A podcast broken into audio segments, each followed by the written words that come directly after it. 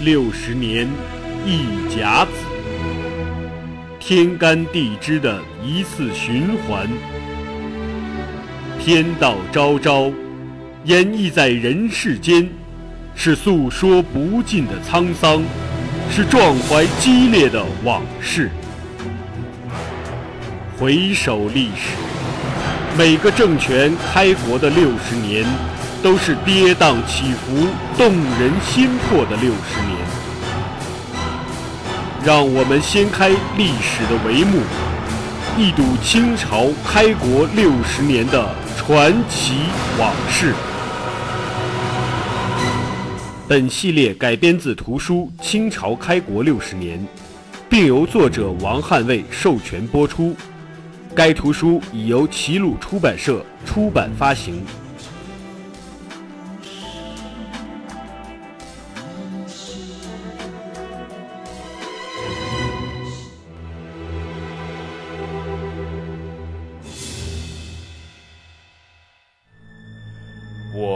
清举兵，所向无不摧破。诸将王敢易战守，易战守，自重焕始。天启二年正月，努尔哈赤占领广宁，随后他发现整个辽东没有敌人，熊蛮子把广阔的辽东土地都给了他。于是，努尔哈赤喜出望外，大肆劫掠之后，向山海关进发，想进一步扩大战果。但他的算盘打错了，因为熊蛮子留给他的是一个粮草全无、房屋尽毁、水井填埋、千里无人烟的空白辽东。哎呀，既然一无所获。大军粮草还要自己出，太不划算，所以努尔哈赤下令撤。这地方你送给我，我也不要了，还是回家消化战果，巩固后方吧。等于山海关外，辽东就出现了一块真空地带。那么明朝这边。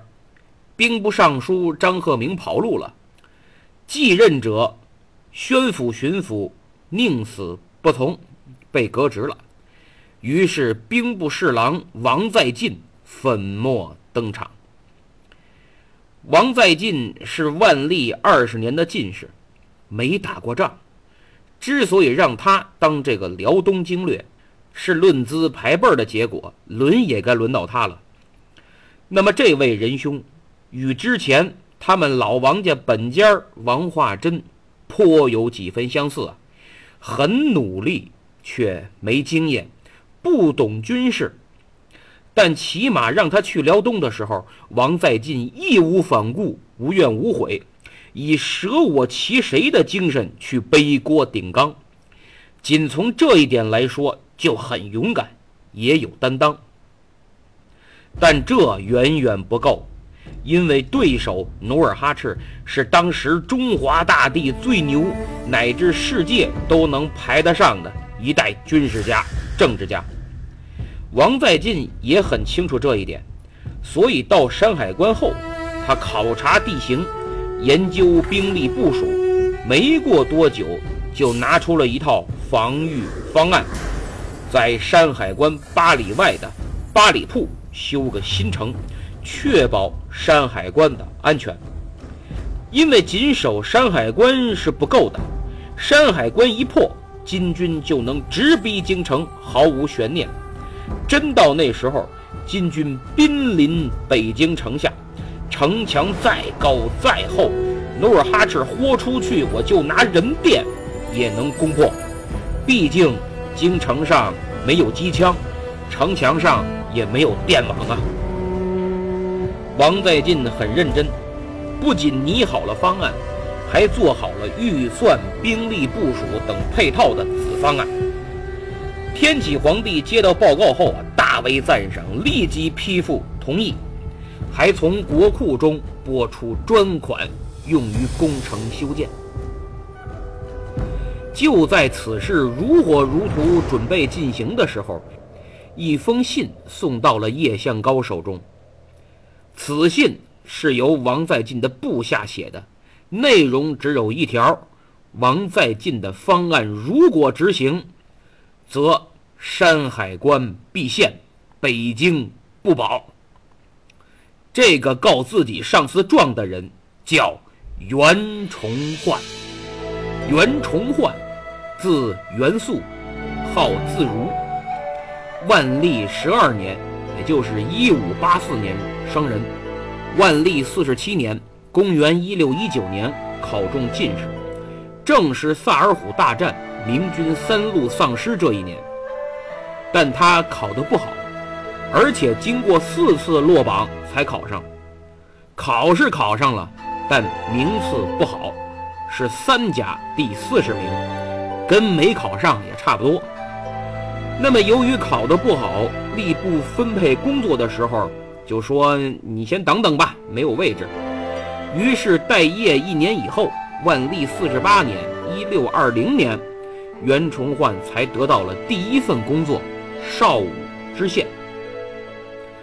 邵武在福建，今天还叫邵武，在武夷山旁边。是个山区，虽然谈不上丰功伟绩，但工作积极，干得很起劲儿，而且有个业余爱好，就是非常喜欢军事，经常啊与辽东退伍的老兵举行茶话会之类的，谈论边事，自己呢也学习研究兵法。天启二年正月，朝廷正在讨论。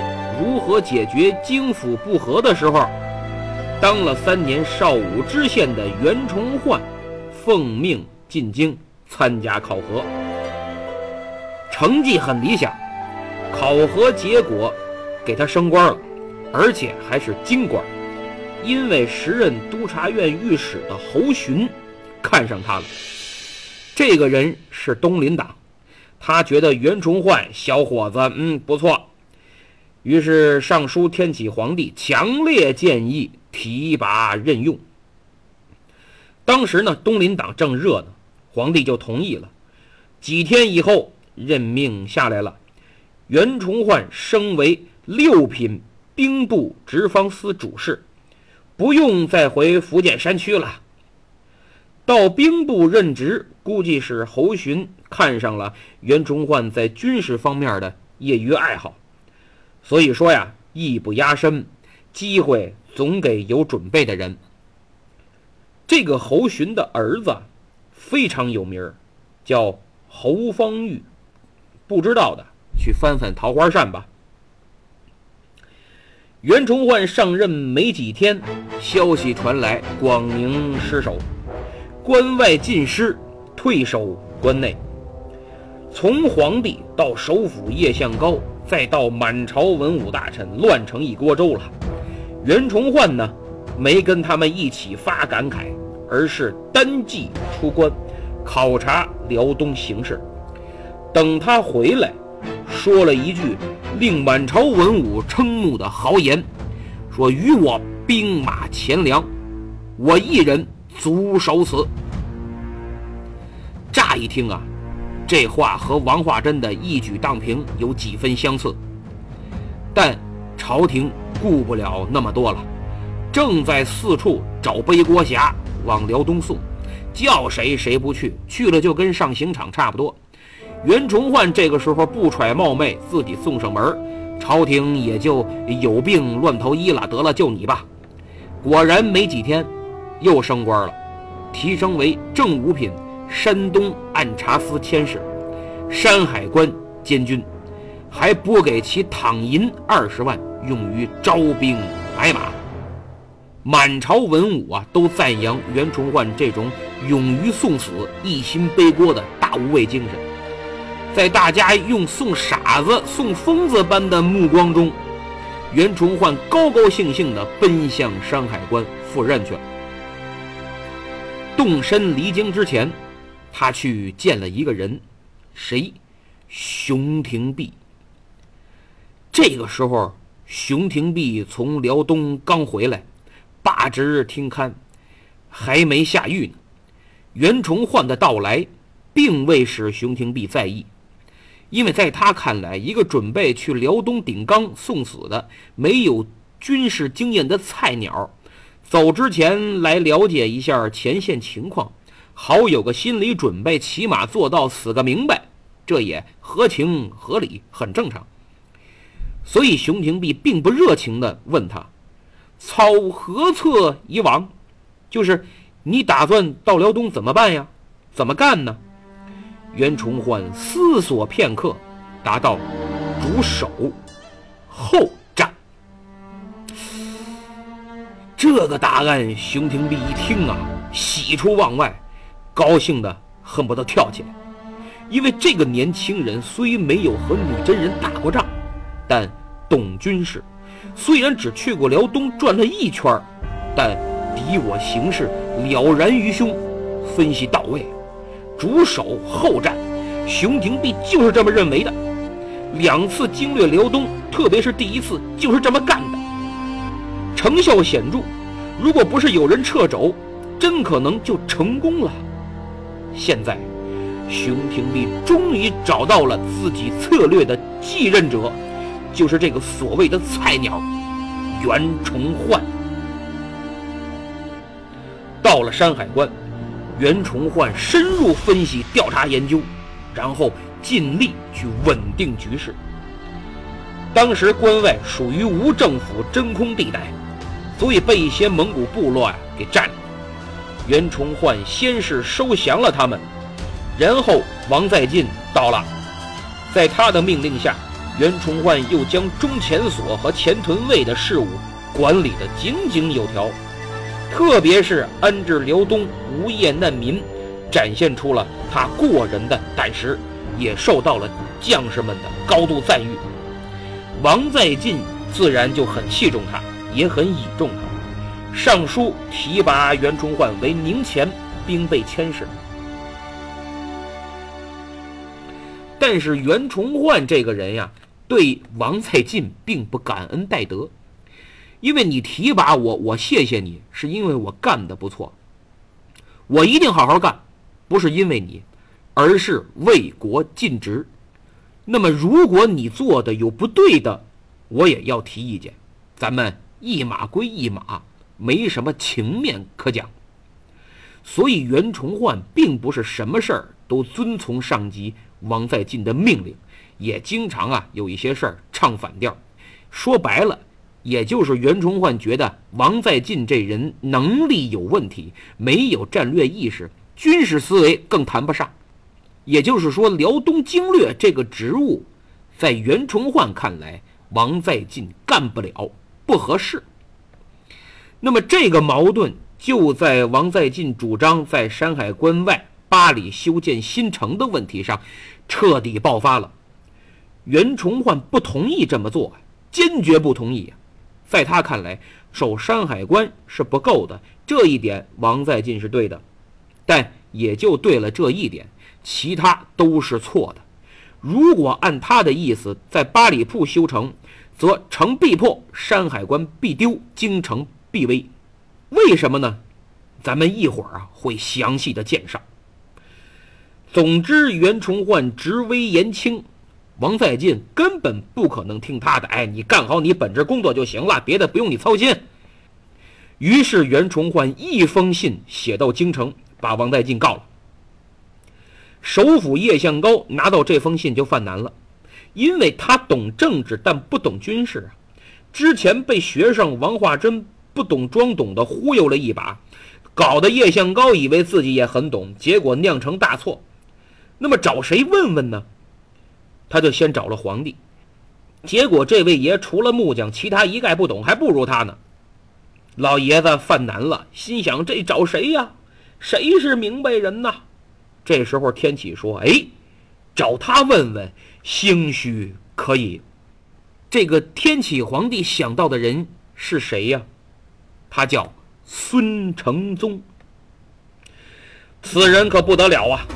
清代修的明史中对他评价很高，说如果他一直在辽东的话，守住明朝疆土，不成问题。言外之意就是，如果他在，就没我大清入关定鼎中原了。而且我们发现，明史中众多名臣将相、英雄人物都是组团在一个传里的，唯独他的传记只有孙承宗及其子孙。可以说，清朝都很赞赏和推崇他。这个孙承宗啊，是嘉靖四十二年，也就是公元一五六三年出生，直隶保定府高阳人，今天河北的高阳县。这个地方当时不太平，是明朝四大防御要地冀州防线的一部分，算是前线。蒙古女真经常来骚扰抢劫，哎，谁混壮了谁就来。可能正是因为如此，孙承宗自小就对军事很感兴趣，喜欢读兵书，还喜欢战争，胆子也挺大，跟别的小孩不一样。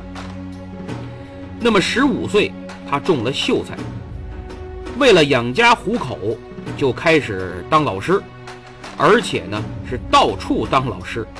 挣钱的同时，也开阔了眼界。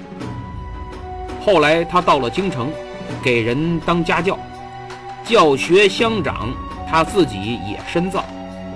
三十二岁这年考上了举人。按说呀，他应该再去考进士，好当官儿。但当时他的雇主要去大同当这个大同巡抚，孙承宗啊是欣然随行。因为作为一个军事迷，他不会放过一个去边城重镇考察生活、体验军事的机会。在这里，他能和老兵交流，虽不能上阵杀敌，但和战场近距离接触，真正闻到了血腥味儿。理论加半实践，孙承宗整整在边城待了五年。而此时的辽东，努尔哈赤正在讨伐女真哈达部。他不知道，在大同有一位小自己三岁的人，正在以自己的方式成长，日后将成为他真正的天才对手。万历三十二年，也就是公元一六零四年，孙承宗辞职了。他回到京城参加科举，这时他已经四十二岁了。相比其他赶考的年轻人，孙承宗这几年可以说锻炼了能力，丰富了阅历，没有荒废时光，绝对算得上厚积薄发。这一发有点大发了，来了个榜眼，也就是全国第二。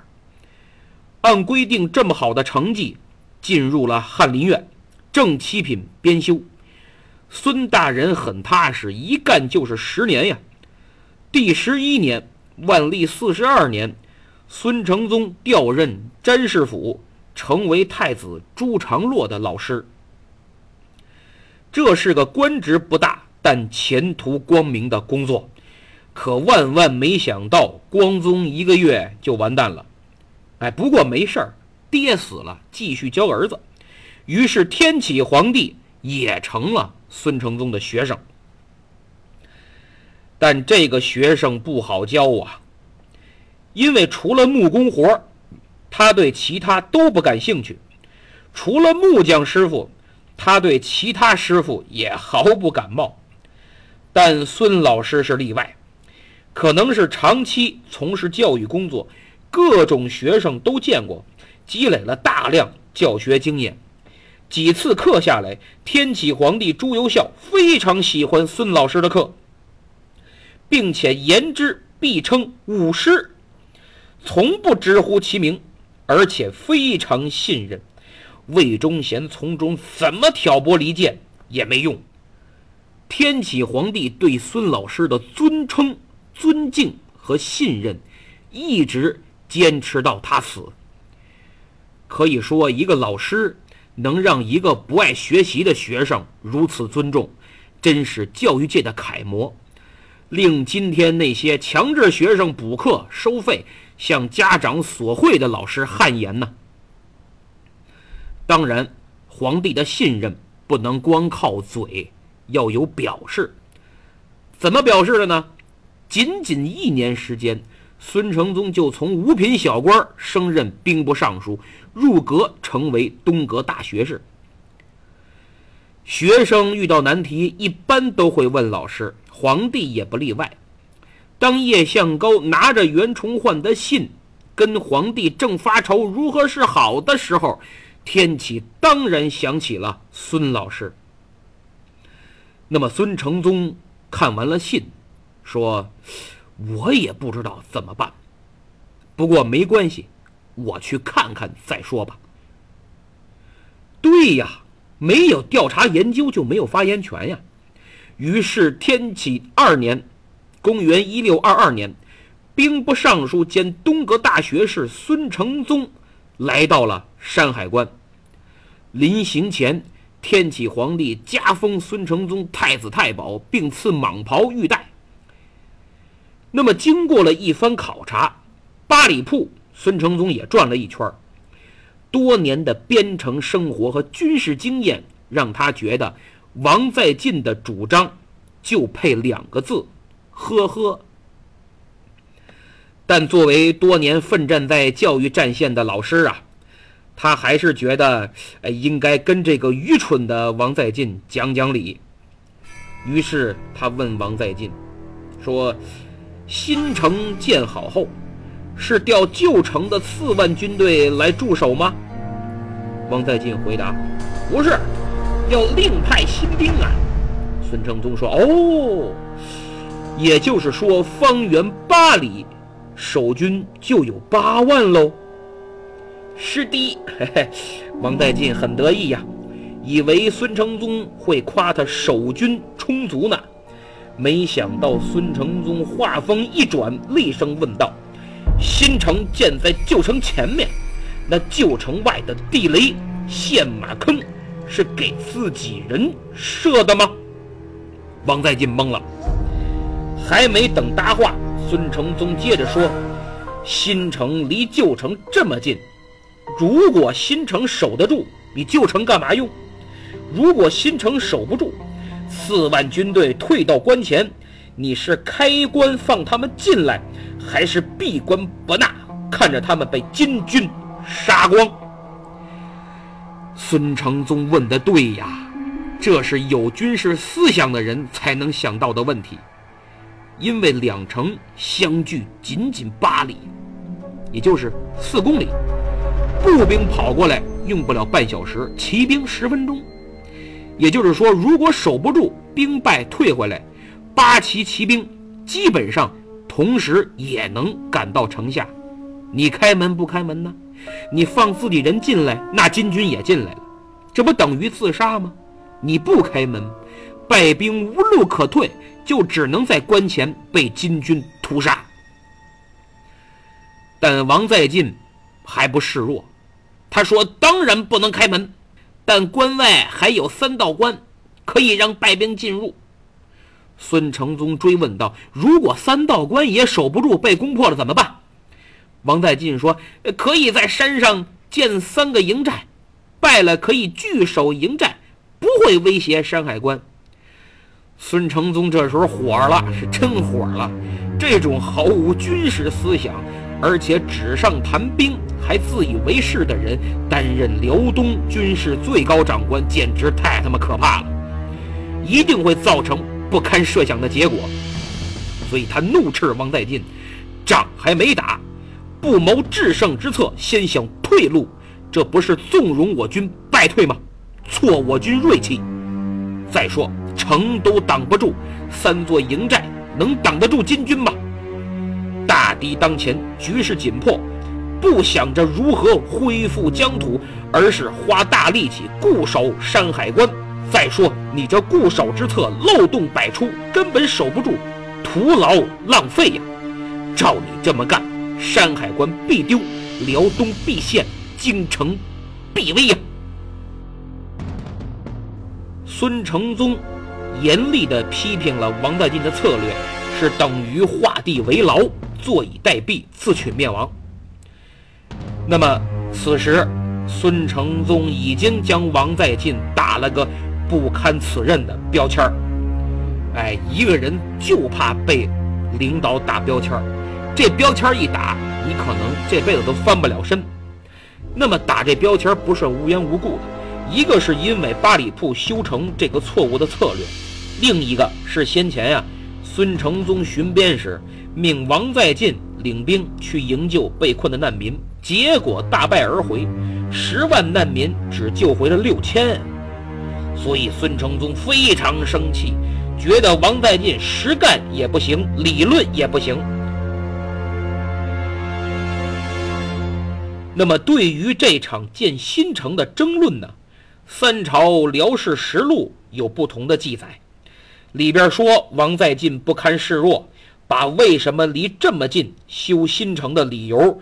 慷慨陈词，他说：“如果新城被攻破，败兵进入三道关和山上的三座营寨，退无可退，置之死地。为了求生，必会拼命抵抗。这辽东军队啊，善于逃跑，杀逃兵也止不住。何况兵败如山倒，都跑了，谁杀逃兵啊？现在有人心不稳，刚打了败仗，士气低落。”我修新城就是为了稳定军心，建营寨就是为了真败的时候将他们置之死地而后生啊！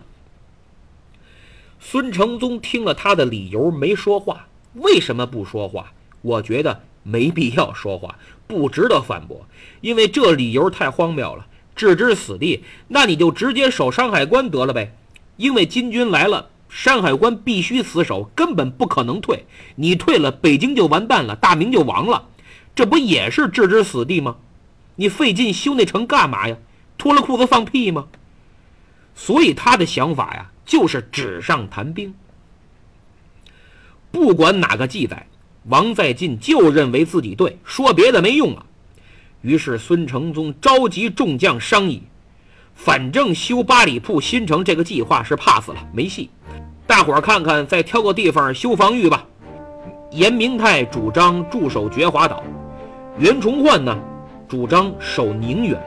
此言一出，王在晋等人立马提出反对意见。但孙承宗眼前一亮，他仔细打量了这个人，说：“你叫袁崇焕，卑职正是。驳斥王在晋的信是你写的？正是。”这是孙承宗第一次见到袁崇焕。虽然此时他只是个正五品的兵备佥事，但孙承宗对他非常欣赏，并坚信此人日后将会做出极具震撼的大事。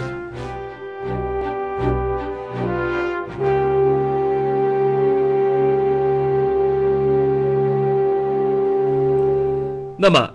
袁崇焕为什么建议在宁远修城呢？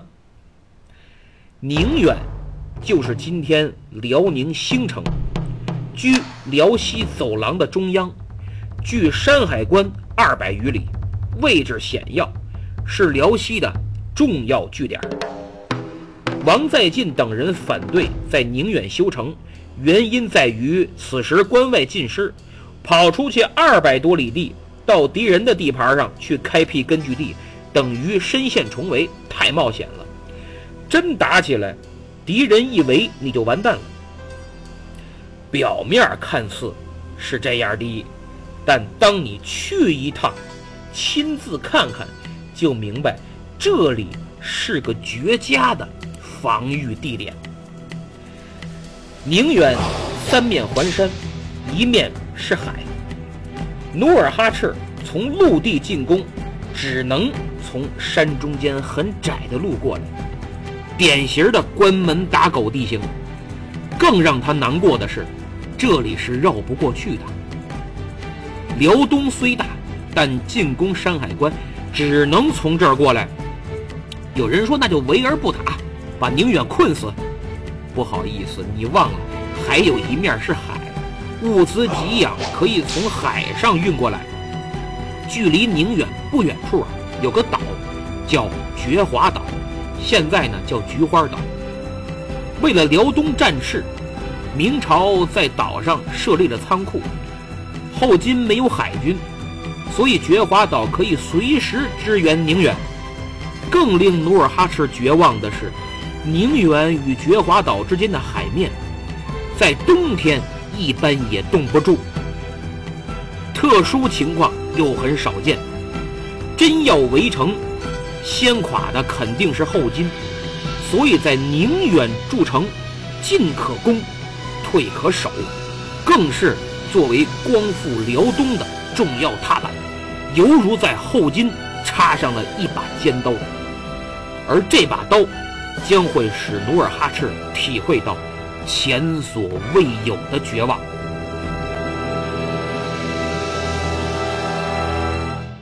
孙承宗非常高兴，当即同意在宁远筑城，而且为了挽救辽东的危局，孙老师决定亲自坐镇辽东。于是他回京复命，奏请罢免王在晋。把这个蠢货踢到南京当兵部尚书，其实就是养老去了。然后自请督师蓟辽，于天启二年八月赴任。天启皇帝甚为感动，临行前亲自将六十岁的老师孙承宗送出宫门，并赐尚方宝剑。内阁大臣也相送到崇文门外。此时，孙承宗的心中。